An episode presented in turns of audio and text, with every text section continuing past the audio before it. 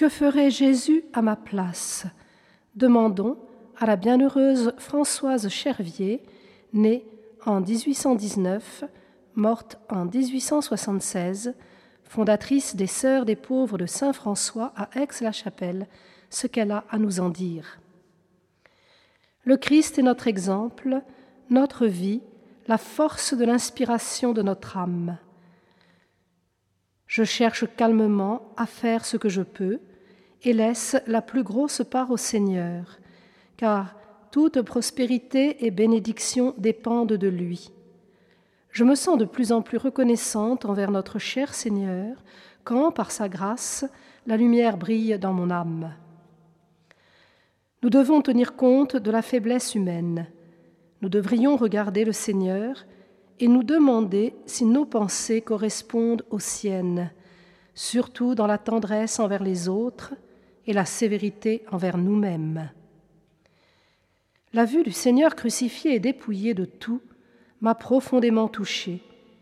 Il me pressait de vêtir les pauvres et en même temps de leur donner à boire et à manger.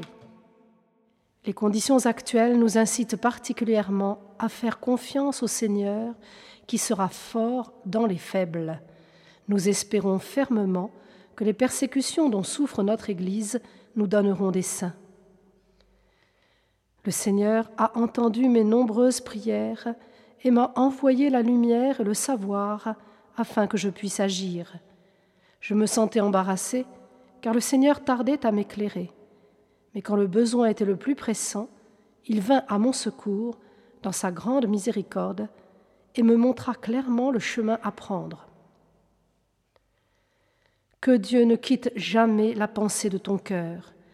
Aime-le de tout ton cœur, ce Dieu charitable, et son Fils qui a été crucifié pour nous, pauvres pécheurs. Que Dieu ne s'éteigne jamais dans la pensée de ton cœur.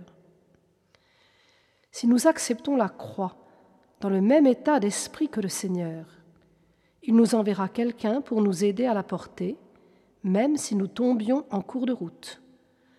En réalité, c'est le Seigneur lui-même qui porte la croix si nous ne pouvons aller plus loin.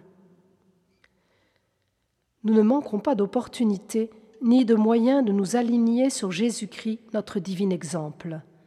Saisissons les occasions qui nous sont offertes et utilisons-les avec enthousiasme sur la route vers la perfection.